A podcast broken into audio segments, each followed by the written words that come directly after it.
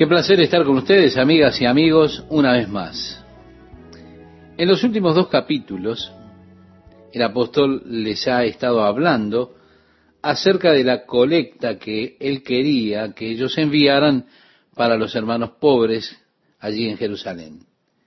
La iglesia de Jerusalén, que había atravesado muchos problemas, había estado, estaba en ese momento bajo dura persecución.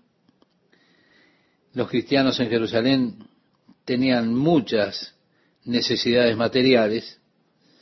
Por eso el apóstol Pablo le pide a las iglesias gentiles que muestren su amor con el resto del cuerpo de Cristo, con aquellos hermanos en Jerusalén, enviándoles una ofrenda que él mismo llevaría.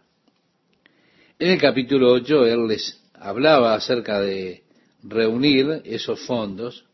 Ahora en el capítulo 9 él continúa alentándolos a que ayuden a la iglesia en Jerusalén. Y así comienza este capítulo 9.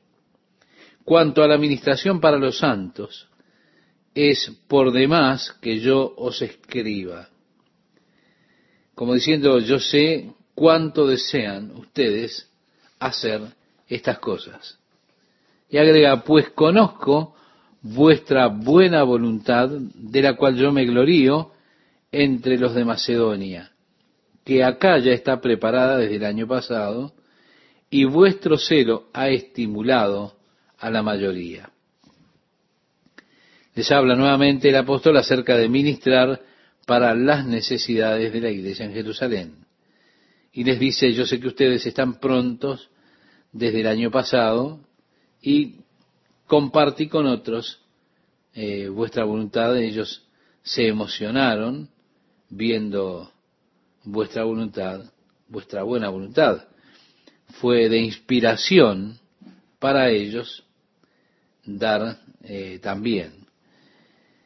Dice además, pero he enviado a los hermanos para que nuestro gloriarnos de vosotros no sea vano en esta parte. Así que Pablo envió a Tito y a otro hermano a recibir las ofrendas que ellos habían levantado para ayudar a la iglesia de Jerusalén.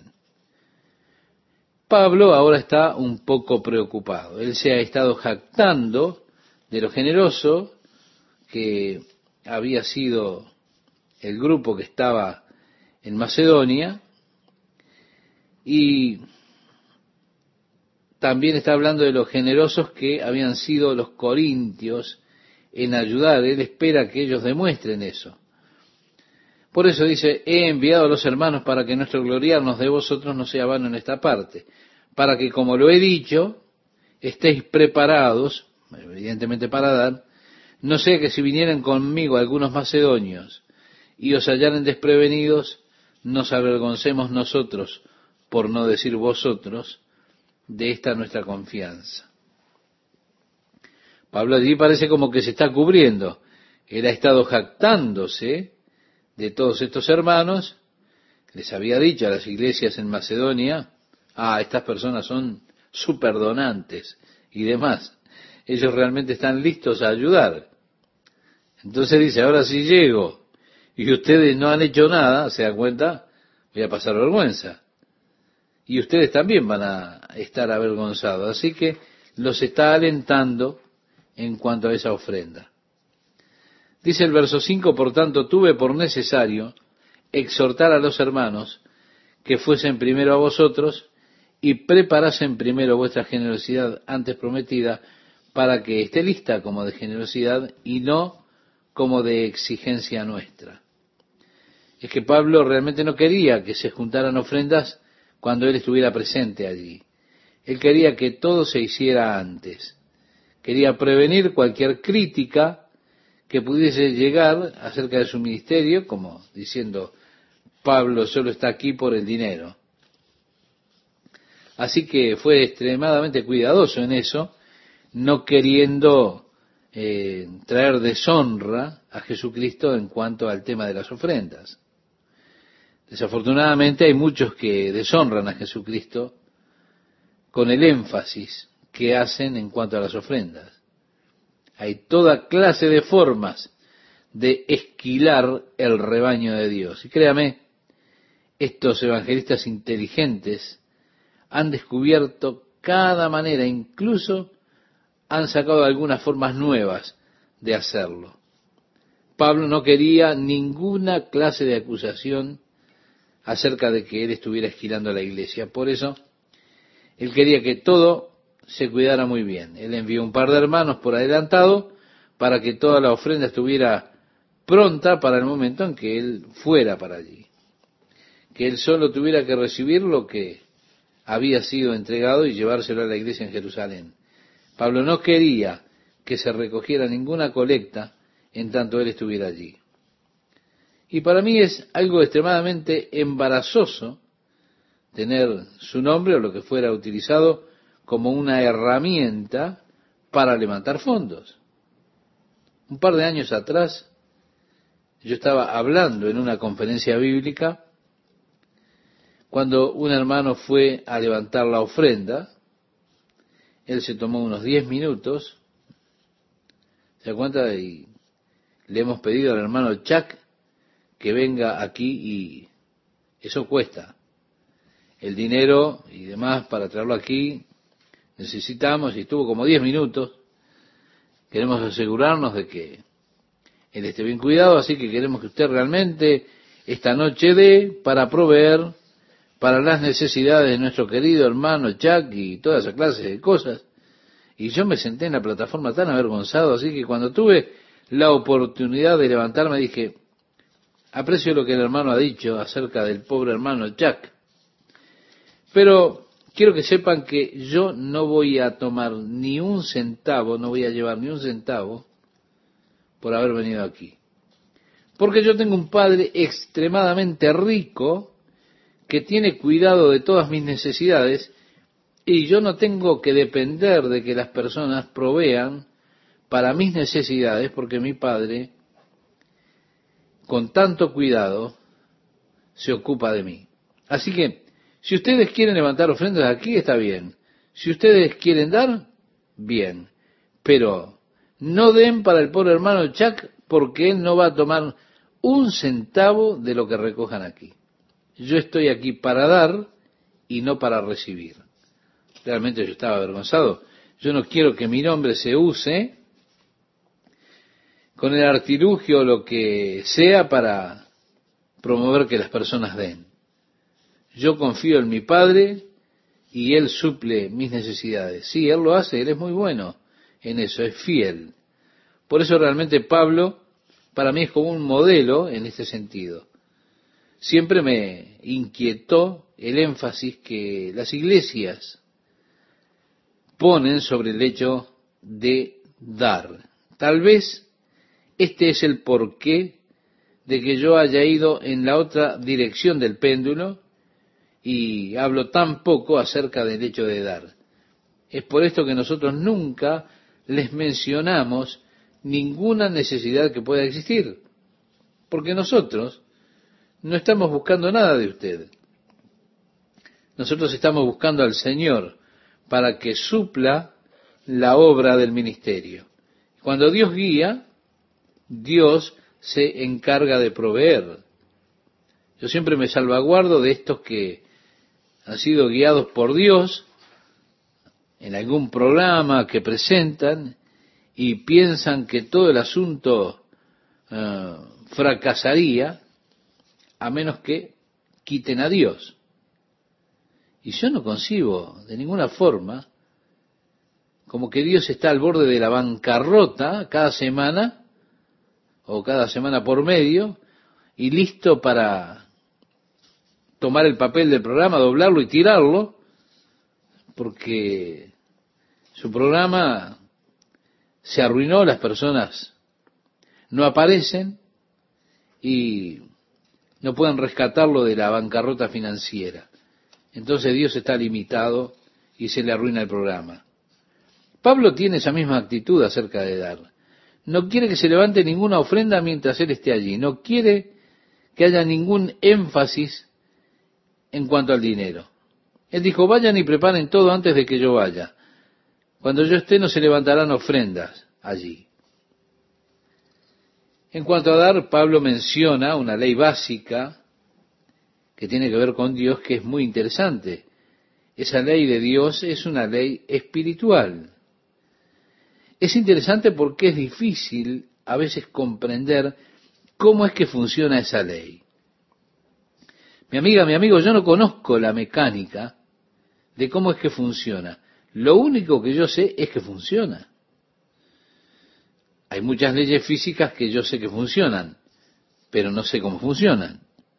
Comprendo, por ejemplo, un poquito de las leyes de magnetismo, la atracción de polos opuestos, el rechazo de polos iguales. Ya desde niño sabía que podía tomar un imán y bajarlo suavemente y observar cómo saltaba un clavo hacia el imán por alguna fuerza invisible que estaba atrapando ese clavo, empujándolo hacia el imán y pegándolo al imán. Luego, cuando comencé a estudiar un poco de física, comprendí que los polos opuestos se atraen. Yo sé esto, sé porque veo que lo hacen. Ahora, yo no sé por qué es que lo, hacen, cómo es que sucede sé un poco de electricidad, lo suficiente como para no meter mi dedo en el enchufe.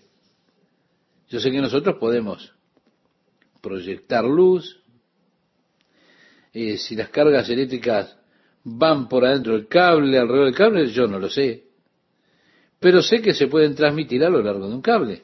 Yo comprendo un poco acerca de corrientes alternas y corrientes continuas. Pero ¿cómo funcionan? No estoy seguro. Sé que las leyes están allí, aprendí a obtener beneficio de esas leyes. Por ejemplo, sé que la ley de gravedad es una ley natural que funciona. Yo sé cómo no desafiar esa ley. Ahora, ¿por qué es que la masa se atrae?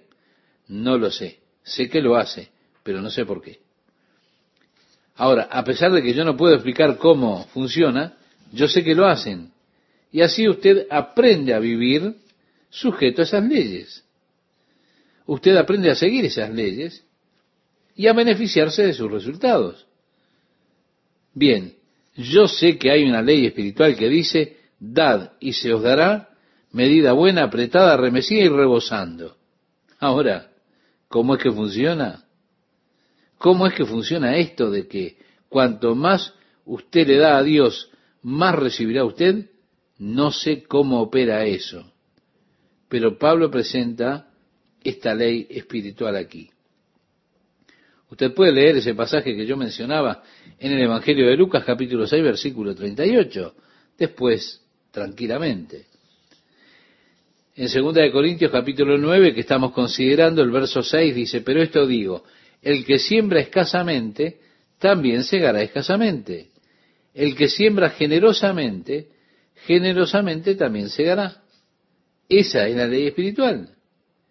Cuando usted lo pone así, bueno, yo puedo comenzar a comprender un poco acerca de cuanto más usted da, más recibirá.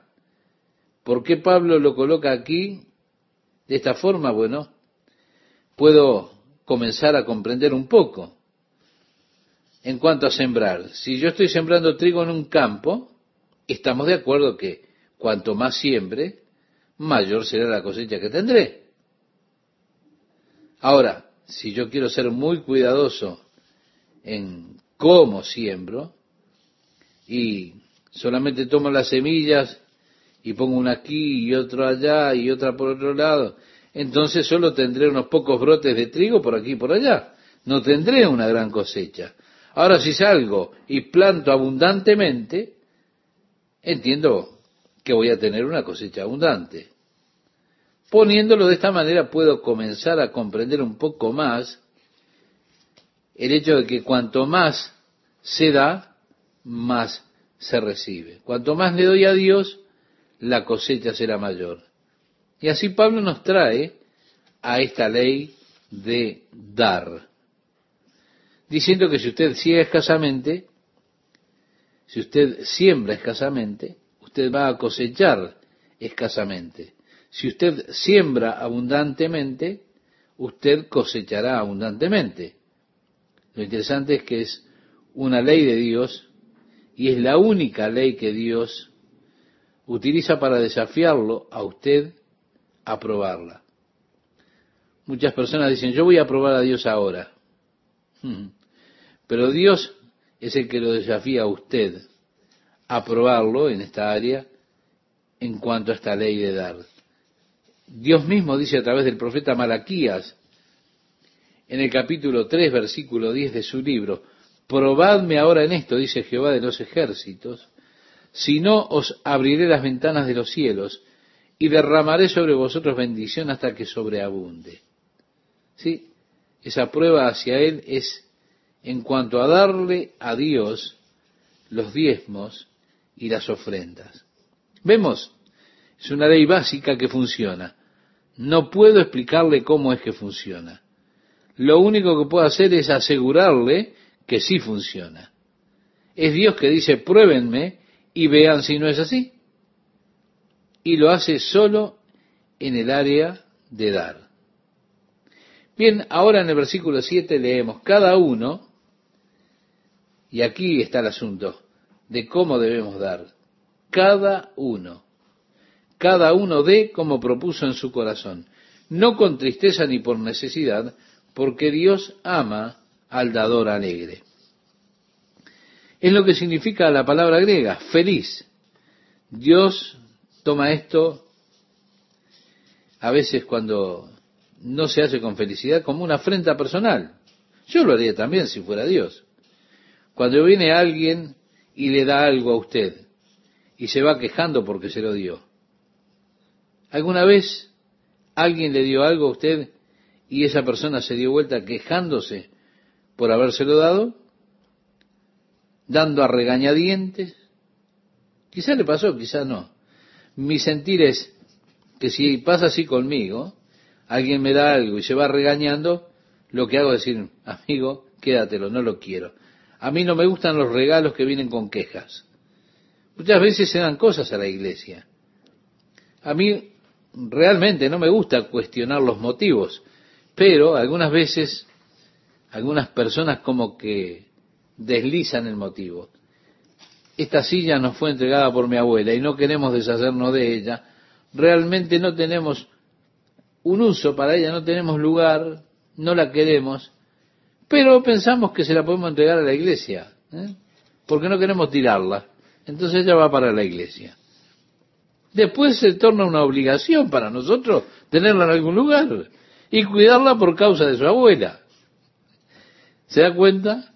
Ahora, Dios no quiere que usted entregue nada de mala gana con una actitud de, bueno, te lo voy a dar. Como que Dios dice, hey, quédatelo, no lo quiero, yo no lo necesito. Dios tampoco quiere que su ofrenda sea una ofrenda con usted siendo presionado.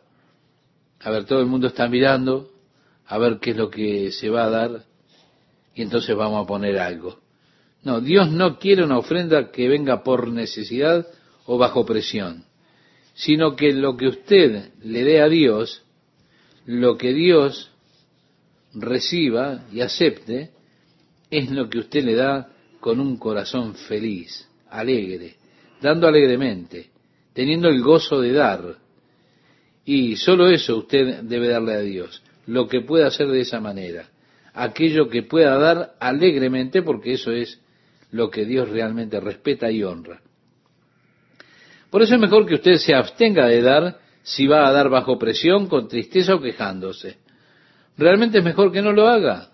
Usted estará mejor si se lo queda a usted. Y solo da lo que usted puede dar con un corazón feliz, alegre, por su amor a Dios. Por eso cada uno dé como propuso en su corazón. Luego dice, y poderoso es Dios para hacer que abunde en vosotros toda gracia, a fin de que, teniendo siempre en todas las cosas todo lo suficiente, abundéis para toda buena obra.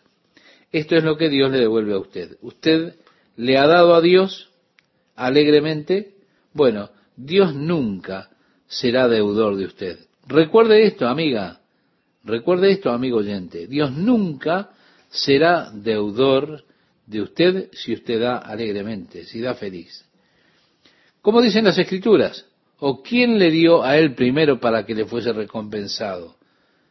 Podemos leerlo en la carta a los Romanos capítulo 11, verso 35. O como decía Jesús, dad y se os dará medida buena, apretada, remecida y rebosando.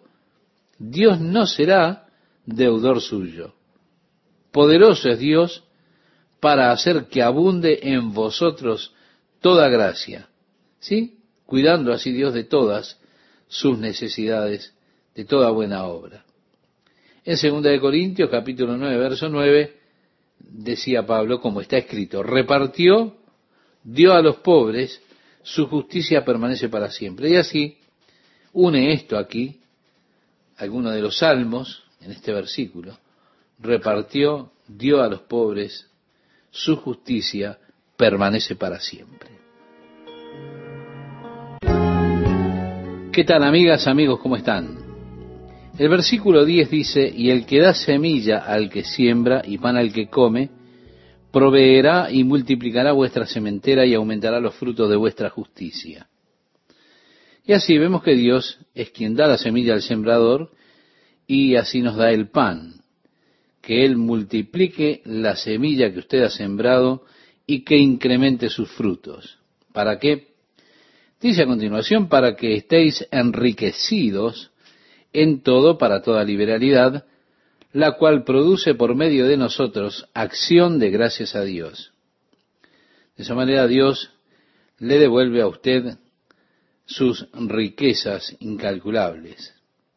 Porque la administración de este servicio no solamente suple lo que a los santos falta, sino que también abunda en muchas acciones de gracias a Dios. Vemos, tiene un doble propósito. Él se ocupa de su necesidad, pero también crea una alabanza en sus corazones a Dios. Las personas que están recibiendo, al recibir las bendiciones que usted ha entregado, ellos estarán dándole gracias a Dios. Por eso, mi amiga, mi amigo, cuando usted da, realmente está promoviendo que muchas acciones de gracias se dirijan a Dios. Y esas son realmente alabanzas que son el resultado de su acción de dar para Dios. Pienso que esta es una hermosa forma de ver la ofrenda. De hecho, traerá bendición a otras personas que a su vez han de darle gracias a Dios por esas bendiciones. Por eso, el que usted dé no tiene que ver solo con cuidar de sus necesidades, sino también se trata de ser la causa de muchas alabanzas a Dios y regocijo del corazón de nuestro Padre.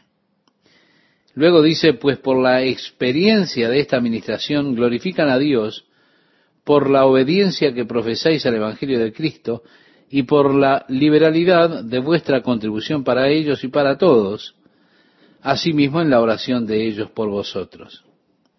Por supuesto, ellos a su vez, habiendo recibido, orarán por usted. Luego dice a quienes aman a causa de la superabundante gracia de Dios en vosotros. Gracias a Dios por su don inefable. Así que podemos hablar acerca del dar para Dios. Aún así, piense usted en lo que Dios nos ha dado a nosotros, ese incomparable regalo de Jesucristo. Ahora, ¿Cuál es el motivo que hay detrás de esto? En el Evangelio de Juan capítulo 3 verso 16 dice que de tal manera amó Dios al mundo que dio, dio a su Hijo, a su único Hijo. La motivación detrás de nuestro dar debe ser el amor, nuestro amor por Dios. Realmente cualquier otra motivación no tiene valor. De pero si da realmente porque usted ama al Señor. De lo que usted ha propuesto en su corazón, lo que pueda dar con felicidad. Esa entrega ante Dios es la que vale. Dios le bendecirá a usted abundantemente por eso. Vemos las reglas acerca de dar son interesantes. Y yo quiero que estas reglas eh, se apliquen a mí y por supuesto también quiero que se apliquen aquí donde yo tengo que ministrar. Realmente no quiero que usted dé nada a menos que sea motivado por su amor al Señor en su corazón. Y solo dé como usted haya propuesto en su corazón dar. Nunca haga eso bajo presión. Nunca se sienta obligado. Si las cosas se ponen mal financieramente y todo lo demás, y comenzamos a sentirnos como que vamos cayendo por el precipicio, eh, por supuesto, nosotros solo cerraremos la puerta. No apareceremos, ni le enviaremos carta para decirle estamos realmente desesperados y ese tipo de cosas. Nosotros cerramos las puertas y nos vamos. Es lindo, ¿no? Bueno, así ocurre en muchas situaciones. Pablo decía, gracias a Dios por su don inefable. Oh, Dios es tan bueno con nosotros y en su amor Él nos ha dado tanto, no solo a Cristo, pero ese don que es a través de Cristo, de la esperanza, del reino eterno, aquellas riquezas en gloria que son nuestras por medio de Jesucristo. En cierto sentido, Cristo es solo, por supuesto lo obvio, pero junto con Cristo viene tanto, tanta riqueza, los beneficios complementarios nunca cesan, ellos siguen, siguen, siguen y siguen. Vienen a nosotros a través de Cristo, viene la gracia, viene la paz, esos gloriosos dones de Dios. Ahora, ¿cómo los recibimos? A través de Cristo. Y así dice, o sean multiplicadas en el conocimiento de Dios y de nuestro Señor Jesús, decía el apóstol Pedro en el capítulo 1, verso 12 de su segunda carta. Por eso, Jesús es el don que realmente abre la puerta para todas las bendiciones que Dios tiene para nosotros.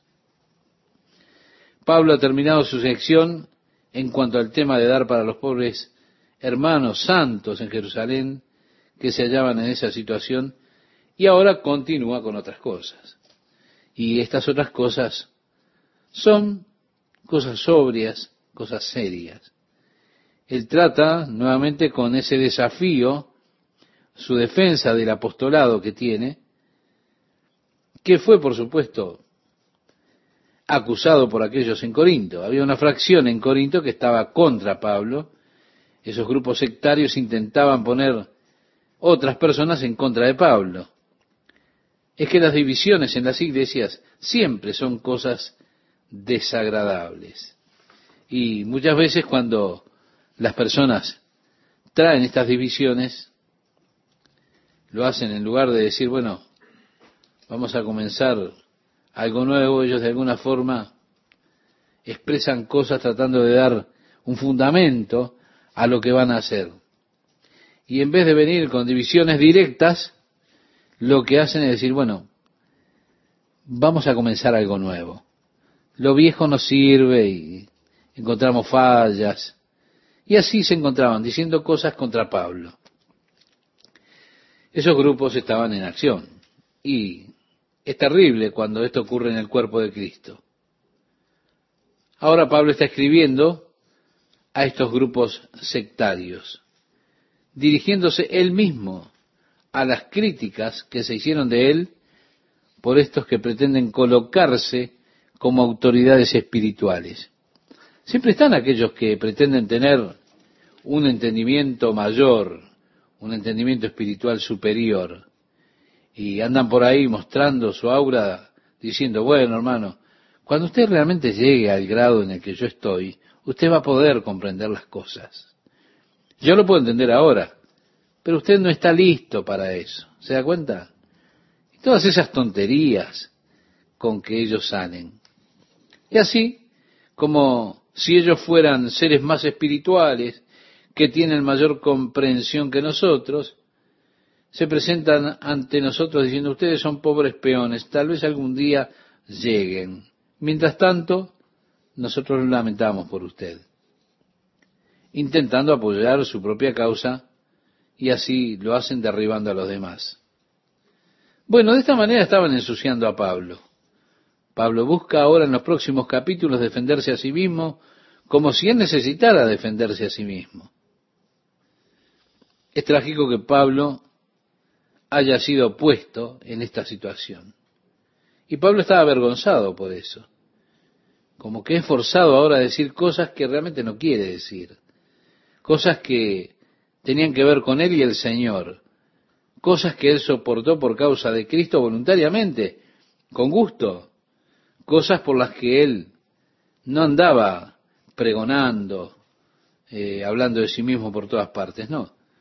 Él se encuentra ahora en una situación a la que ha sido llevado forzosamente, porque su posición está siendo desafiada por estas personas malvadas allí en Corinto, para revelar algunas de las cosas por las cuales su apostolado es realmente probado. Él dice, yo, Pablo, os ruego por la mansedumbre y ternura de Cristo, yo que estando presente ciertamente soy humilde entre vosotros, mas ausente soy osado para con vosotros. Bueno, ese era uno de los cargos que le hacían. Como diciendo, ahí, cuando él está lejos, escribe esas cartas terribles. Pero cuando está aquí, es tan humilde y manso, ahora se aleja y entonces les escribe estas cartas terribles a ustedes. Cuando viene por acá, es un pequeño enano. Y así se burlaban de la apariencia de Pablo. De acuerdo a uno de los primeros libros apócrifos escritos cerca del año 200, un libro que se llama Los Hechos de Pablo, creo que es así, allí se describe a Pablo y se dice que era de estatura baja, de cejas gruesas que se unían allí en la frente, una nariz curva, que era un poco chueco, ¿se da cuenta? Y eso es lo que parece que están diciendo en Corintio. Hey, este hombre tiene mala apariencia, amigo, pero cuando se va, se vuelve dinámico, poderoso. Cuando está con nosotros se lo ve debilucho, pero se aleja y parece Atlas. Así que estaban haciendo esa clase de acusaciones contra Pablo, y él dice, yo Pablo os ruego por la mansedumbre y ternura de Cristo, yo que estando presente ciertamente soy humilde entre vosotros, más ausente, soy osado para con vosotros. Ruego, pues, en la segunda vez, ahí el ruego, no es una demanda, está rogándole a ellos, que cuando esté presente no tenga que usar de aquella osadía con que estoy dispuesto a proceder resueltamente contra algunos que nos tienen como si anduviésemos según la carne Vale decir, estaban acusando a Pablo de caminar de acuerdo a los deseos carnales, haciendo toda clase de falsas acusaciones contra él, y aquí entonces Pablo les está advirtiendo que cuando él vaya, él realmente no quiere caerles con todo sobre ellos. Sin embargo, si la necesidad está ahí, lo hará.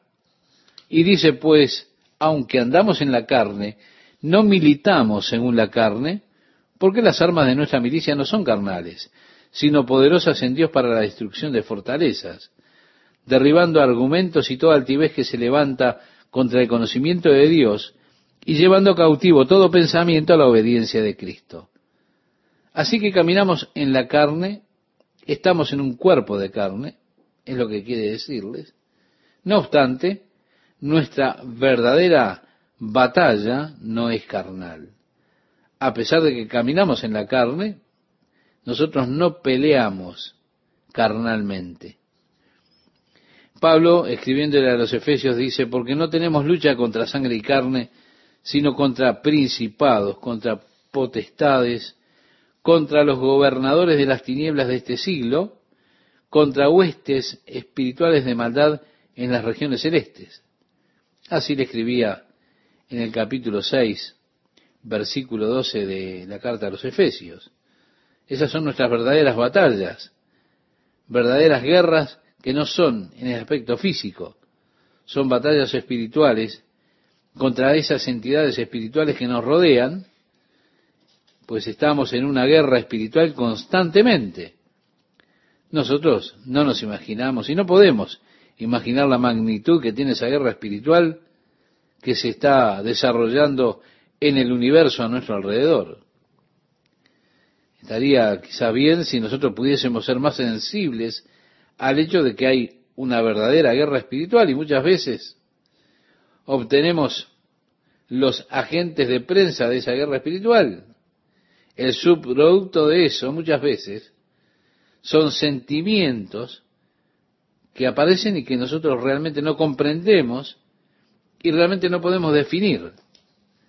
Por ahí un sentimiento de decaimiento, de depresión, de desaliento, desesperación, impaciencia, agitación. Esos sentimientos pueden ser el subproducto de esa real guerra espiritual que se está desarrollando a nuestro alrededor. Es que hay una batalla tremenda sobre las almas de los hombres siendo emprendida esta batalla por el Espíritu de Dios y por Satanás. Es esa batalla por controlar la mente y el alma del hombre.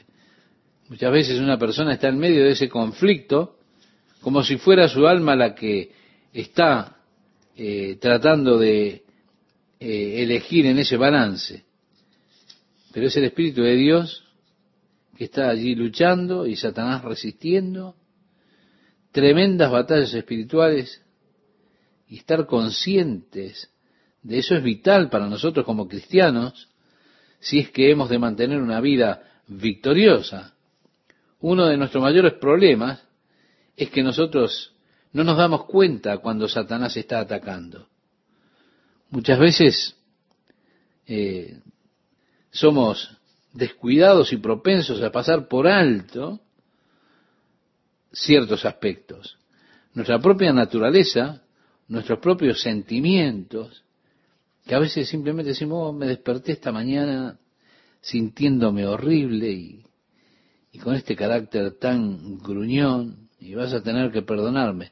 Y no somos conscientes del hecho de que estamos bajo un ataque espiritual. No somos conscientes del hecho de que hay un ataque espiritual contra nosotros. Simplemente seguimos adelante en lugar de ponernos contra eso y resistirlo. Porque la Biblia nos dice que si resistimos al diablo, él huirá de nosotros. Ahora, tenemos que darnos cuenta de que estamos ante un ataque de Satanás antes de resistirlo. Por eso decimos, hay tres R's que yo llamo la victoria espiritual. La primera R es reconocer, reconocer el origen de la situación que vivimos. La obra del enemigo, que él me está atacando. Habiéndolo reconocido, entonces yo puedo tratar con eso con la otra R, resistiendo, resistiendo en el nombre de Jesús, porque así está escrito, resistid al, al diablo y de vosotros huirá. Y luego tengo la tercera R, que es la tercera clave para la victoria, y es regocijarnos en la victoria del Señor sobre los poderes y fuerzas de, de la oscuridad. Y cuando usted se regocija, usted encuentra que la depresión se va. Usted encuentra que la irritación desaparece. Usted ve que comienza a sentir verdadera victoria en Cristo. Y qué diferente se vuelve el día porque usted ha tomado esa victoria que es suya a través de Jesucristo contra ese ataque del enemigo en su contra. Ahora, muchas veces nosotros lo que hacemos solamente es bajar nuestra cabeza, ¿se da cuenta? Y salimos golpeados, sintiéndonos de lo peor y no sabemos por qué quejándonos contra Dios porque las cosas salen mal, errando en reconocer que hay un ataque espiritual de Satanás contra nosotros, contra nuestro hogar, nuestra familia, que se puede manifestar de distintas maneras. Así que caminamos en la carne, pero realmente nosotros no estamos peleando contra la carne. La guerra es una guerra espiritual. Y para esta guerra espiritual se necesitan armas espirituales. Dios nos ha provisto esas armas espirituales. Si usted lee el capítulo 6 de la carta del apóstol Pablo a los Efesios, entonces se encontrará con que Pablo dice, vestíos de toda la armadura de Dios para que podáis estar firmes contra las acechanzas del diablo, para que usted pueda permanecer firme contra él. Él habla acerca del yelmo de la salvación, de la espada del Espíritu que es la palabra de Dios, el escudo de la fe por medio del cual apagamos los dardos de fuego del maligno. Luego, habiéndose usted afirmado y armado completamente, entonces concluye diciendo, orando en todo tiempo con toda oración y súplica en el Espíritu. ¿Se da cuenta? Las armas de nuestra guerra no son carnales. Armas para la guerra espiritual, armas que son espirituales, la palabra de Dios, la fe, la oración. Y por medio de estas armas nos enfrentamos a los ataques del enemigo y podemos derrotarlo. Ninguno de, de ustedes, como hijos de Dios, necesitan ser acosados por Satanás. Ustedes tienen la autoridad y el poder a través de Jesucristo para hacer que el enemigo se retire. Cuando usted va contra el enemigo en esa victoria de Cristo que fue obtenida en la cruz del Calvario, Satanás se rinde. Someteos pues a Dios, resistid al diablo y huirá de vosotros acercaos a Dios y Él se acercará a vosotros, decía Santiago en el capítulo 4, versículo 7 de su carta. Lo que pasa es que a menudo nuestro problema es que en lugar de ir contra el enemigo con armas espirituales, vamos con armas carnales. Y decimos, yo voy a conquistar esto. Y así la lucha continúa y continúa y vivimos en un cuasi mundo que constantemente está luchando está siendo acosado y atacado por el enemigo porque nosotros seguimos intentando en nuestra carne alejar el poder del enemigo y sus ataques contra nosotros. Las armas de nuestra milicia no son carnales, sino poderosas en Dios para la destrucción de fortalezas. Eso es exactamente lo que podemos hacer por medio de la oración para derribar las fortalezas del enemigo. Qué alegría estar con ustedes nuevamente, amigas, amigos, compartiendo la palabra de Dios para hoy.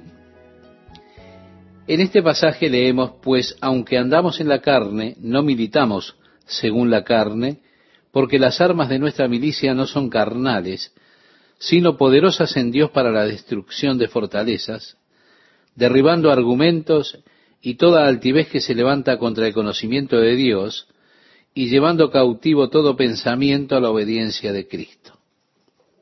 Bien, el área del campo de batalla es la mente del hombre y sus pensamientos. Satanás batalla con usted en su mente. Las batallas espirituales se inician allí. Allí es donde Satanás desafía a Dios, como él le decía a Adán, Dios ha dicho, o aparecen preguntas como, ¿sabe Dios lo que está pasando? ¿O hay conocimiento en el Altísimo? ¿Ve Dios?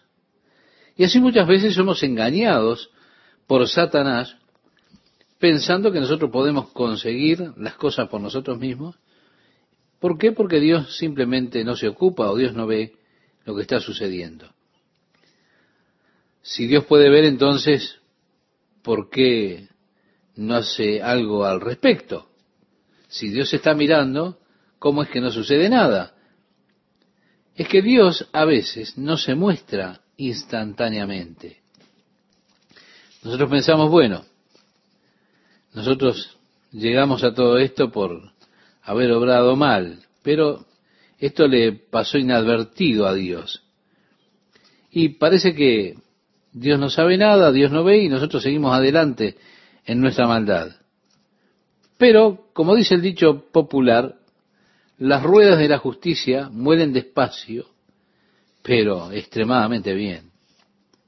En nuestras mentes Satanás ha de plantar pensamientos, ideas, fantasías. El tema es, ¿qué hacemos con ellos? Decimos, ah, me gusta, mm", y comenzamos a fantasear y a ya a vernos a nosotros mismos en esa experiencia, comenzamos a avanzar en nuestra mente jugando con eso, diciendo, ah, sería tan bueno, yo podría ser tan feliz con eso, eso es el ideal. Y continuamos fantaseando y Satanás toma la imaginación, esa fantasía, y lo utiliza para enredarlo a usted. La ley de la metafísica que se menciona tanto en nuestro tiempo, la visualización. ¿Qué es lo que usted desea? ¿Qué es lo que usted quiere? Bueno, póngalo en su mente, manténgalo allí en su mente, que lo logrará. Y así trabaja Satanás. Y usted comienza a visualizarse a usted mismo en esas cosas, haciendo esas cosas. Su subconsciente comienza a desarrollar los diferentes esquemas y métodos a través de los cuales eso se volverá realidad, de repente usted se encuentra a usted mismo atrapado en aquello que usted nunca pensó que podría hacer. Pero vea usted, usted primeramente lo hizo en su mente. A eso se refería Jesús cuando decía, oísteis que fue dicho, no cometerás adulterio, pero yo os digo que cualquiera que mira a una mujer para codiciarla, ya adulteró con ella en su corazón. Así podemos leer en el Evangelio de Mateo, capítulo 5, versículos 27 y 28. Fíjese, allí es donde comienza la cosa, en la mente, en la fantasía. Así que es allí donde debe tenerse cuidado. Es allí donde nosotros necesitamos las armas espirituales para confrontar esas imaginaciones. Y como dice la Escritura, derribando argumentos y toda altivez que se levanta contra el conocimiento de Dios. Por supuesto, esto me pondría en oposición a lo que Dios dijo. Entonces tengo que llevar cautivo todo pensamiento a la obediencia de Cristo. Si ese pensamiento que usted tiene no encaja con lo que quiere Jesús, que usted sea o que usted haga, entonces deshágase de ese pensamiento. No juegue con eso, no coquetee con eso, porque eso lo puede llevar a la condenación misma. Así que las armas de nuestra milicia son armas espirituales. Porque Y precisamos armas espirituales para pelear en una guerra espiritual. Tal vez caminemos en la carne, pero no es allí el lugar donde se lleva a cabo la verdadera batalla. Es en la mente. La batalla espiritual por el control de mi mente. Si yo tengo la mente de la carne, entonces lo que cosecharé será corrupción. Si tengo la mente del espíritu, cosecharé vida eterna, gozo, paz en el Espíritu Santo. Pero la batalla es en la mente. Y Satanás intenta permanentemente cautivar nuestra mente. Ahora, mire las herramientas que tiene Satanás en el día de hoy para cautivar su mente y para plantar cosas en su mente que lo separen a usted del Señor. Mire la abundancia que tiene y la disponibilidad que se encuentra en la pornografía en el día de hoy. Satanás está trabajando horas extras para presentar estas cosas tratando de capturar la mente de las personas y para que comiencen las fantasías. Y usted tiene que permanecer firme en la fortaleza y el poder del Espíritu Santo contra esos ataques del enemigo. De otra manera, usted se verá usted mismo llevado en cautiverio en la esclavitud de su carne. Realmente mi corazón tiene dolor por cada uno de ustedes y por cada creyente. No es fácil vivir la clase de vida correcta el día de hoy, por tanta presión impía en un mundo que está contra usted. Y usted no puede en su carne mantener una experiencia espiritual. Usted necesita tomar y utilizar todo lo que Dios ha puesto a su disposición si es que usted ha de permanecer fiel a Dios en este tiempo. Así es como el apóstol Pablo concluye esta pequeña charla a los efesios cuando trata del mismo asunto. Él les dice en el capítulo 6, el último capítulo de esa carta, verso 13, y habiendo acabado todo, estar firmes. Dios sabe que a veces esto es todo lo que podemos hacer. Quiero decir, luego que Satanás ha pasado con, con todo su ataque, los golpes, queda solo el hecho de estar firme. Pero amigo, es suficiente. Gracias a Dios si es así. Porque es solo por la gracia de Dios que podemos estar firmes. Porque de seguro Satanás está allá afuera trabajando para destruirlo y derribarlo a usted. Aquí en el versículo 6 de esta parte de la escritura de segunda de Corintios capítulo 10 dice, estando prontos para castigar toda desobediencia cuando vuestra obediencia sea perfecta. Pablo se está refiriendo a aquellos en Éfeso, en quienes él piensa que si ellos no cambian, han de llevar, por supuesto, esa vergüenza de la desobediencia sobre ellos mismos. Dice, ahora miráis las cosas según la apariencia. Y aquí es donde ellos se burlaban de la apariencia exterior de Pablo. Decían, él es débil, despreciable, su discurso es despreciable. Y Pablo les dice, miráis las cosas según la apariencia. Si alguno está persuadido en sí mismo que es de Cristo, decía Pablo, esto también piense por sí mismo, que como Él es de Cristo, así también nosotros somos de Cristo. Estas personas que decían, bueno, nosotros somos realmente del Señor. Así es como pensaban. Pablo dice, esperen un momento, yo también soy del Señor. ¿Se da cuenta? Decía Pablo, nosotros tenemos la mente de Cristo. También decía Pablo, nosotros hemos recibido una revelación, porque estaban aquellos que decían, no, nosotros tenemos la mente de Cristo, nosotros recibimos una revelación. Por eso Pablo tiene que escribir, nosotros tenemos la mente de Cristo. Pablo tiene que decir, yo he recibido una revelación. Así que estaban esas personas que decían que eran de Cristo, pero lo hacían intentando derribar a Pablo con lo que decían.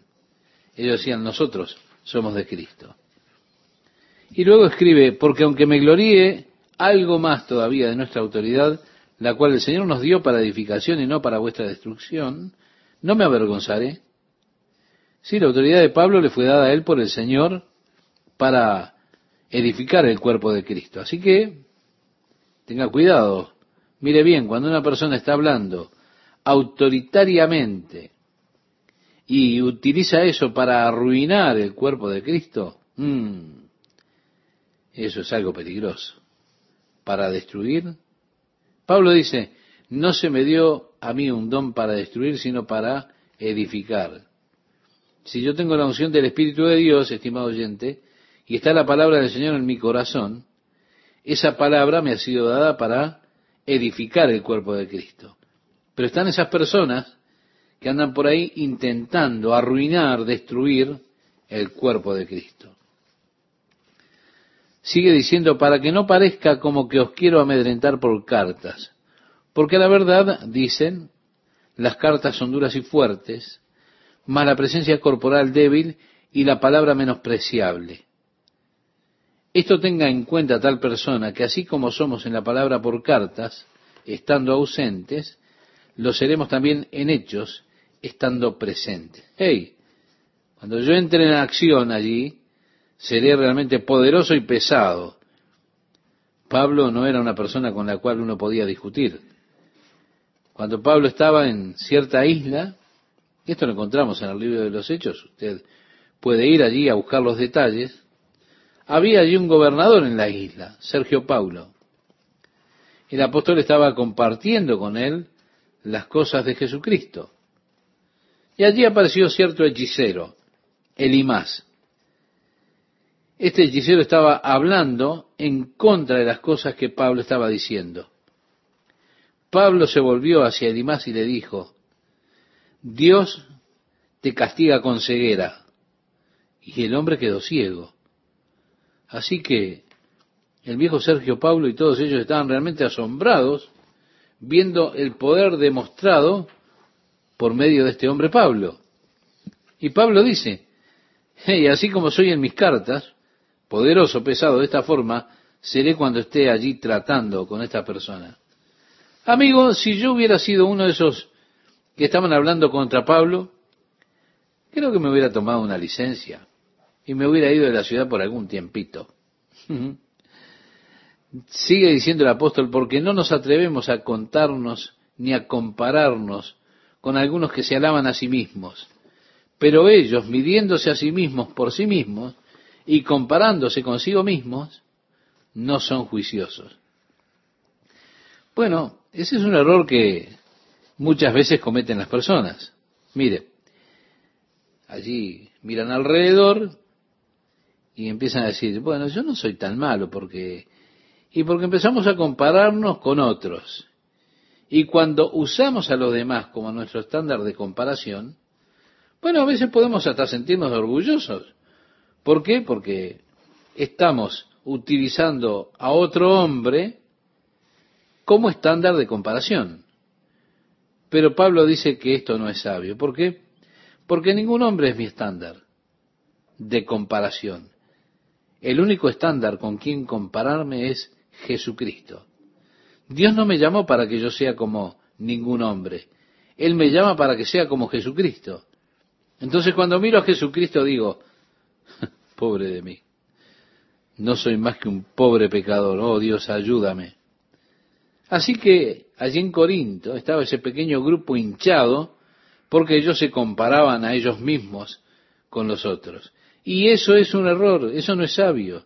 O que Dios nos ayude a que nosotros no caigamos en esa trampa de medirnos a nosotros mismos con otros, sino que miremos a Cristo como aquel que es nuestro estándar de vida, nuestro ejemplo.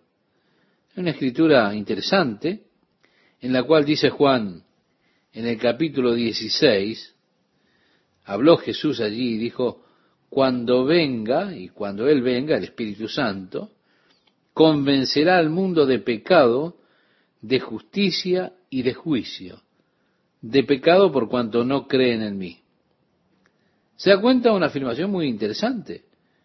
Porque nosotros podríamos pensar en pecado, pero bueno,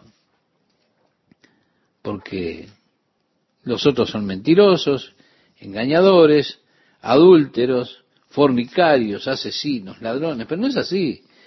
Pecado porque ellos no creen en mí, dice este pasaje. Ahora, ¿por qué? Porque Jesús, por medio de su muerte, pagó el precio por todos los pecados. Hay un solo pecado que puede condenar al hombre en este tiempo. Y ese pecado es el pecado de rechazar a Jesucristo como nuestro Salvador. Jesús no vino al mundo para condenar al mundo, sino para que el mundo sea salvo por él. Así dice la Escritura, el que en él cree no es condenado, pero el que no cree ya ha sido condenado porque no ha creído en el nombre del unigénito Hijo de Dios. Y esta es la condenación, que la luz vino al mundo y los hombres amaron más las tinieblas que la luz, porque sus obras eran malas. Nos dice el Evangelio de Juan en el capítulo 3, versículos 17 al 19. Sí, esa es la condenación. Son pecadores porque ellos no creen en mí.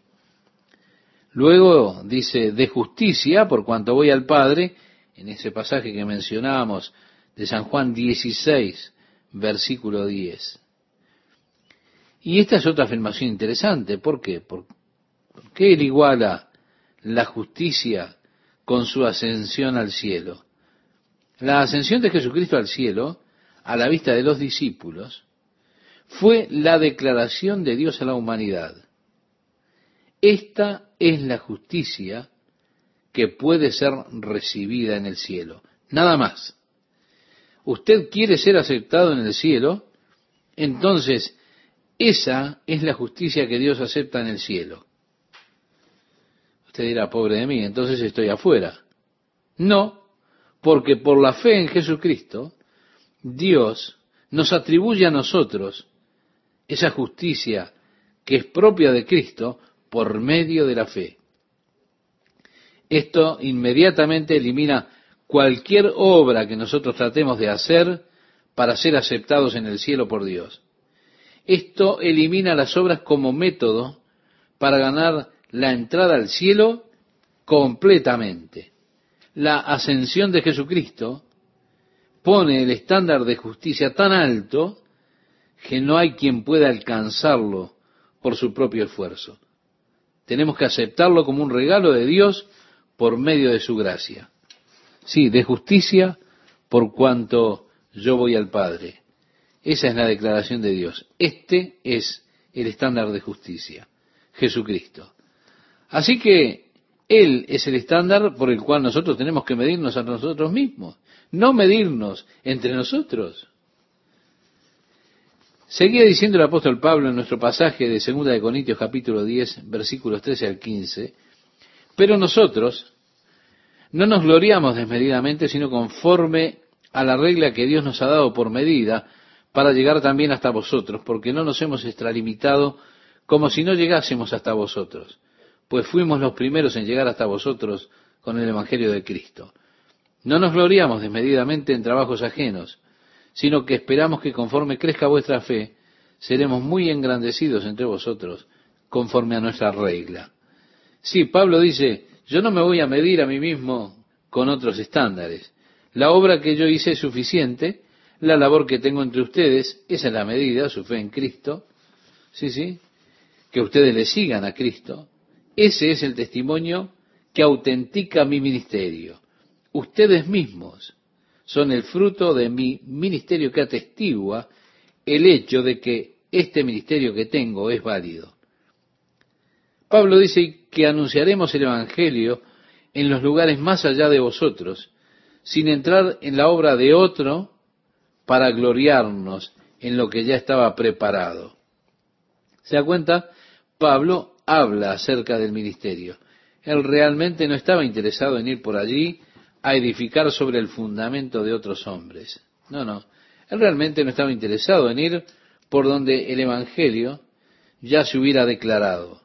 Él estaba interesado en ir a las regiones más allá y cuando él llegara a Corinto,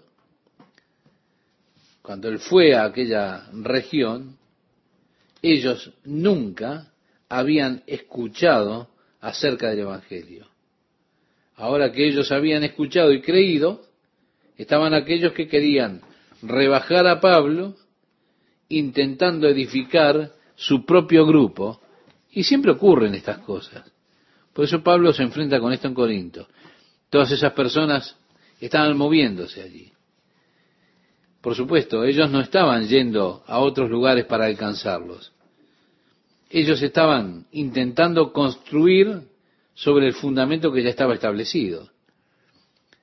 ¿Por qué es que ellos van a la iglesia tratando de intentar quitar gente de la iglesia en lugar de ir a los lugares que se puede ir a predicar? Por ejemplo, irse a la playa a predicar. No, hay gente que prefiere ir a las iglesias para sacar la gente de las iglesias. Pueden ir a los mercados públicos. Pablo decía, esta es la validez de mi ministerio, ir a naciones donde el Evangelio no ha sido escuchado. Ese es el llamado sobre el corazón de Pablo. Ir donde está la necesidad.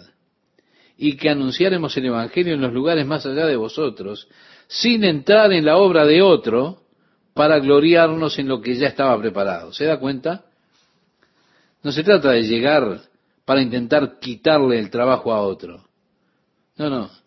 Después dice más el que se gloría, gloríese en el Señor, porque no es aprobado el que se alaba a sí mismo, sino aquel a quien Dios alaba. No se trata de lo que yo pienso de mí mismo, lo que cuenta. Es lo que Dios piense acerca de mí. No se trata de lo que yo digo de mí mismo, lo que importa. Es lo que diga Dios de mí. Lo mismo pasa con usted, estimado oyente. No es lo que usted tenga para decir acerca de usted mismo lo que en verdad importa. Es lo que Dios diga de usted no lo que usted tiene para decir acerca de su llamado, su ministerio, lo que sea. El tema es, ¿qué está diciendo Dios acerca de eso? La condenación de Dios, eso es lo que necesitamos ver. Si queremos gloriarnos, no nos gloriemos en nuestras obras, en nuestros esfuerzos, no, no. Gloriémonos en lo que el Señor ha hecho.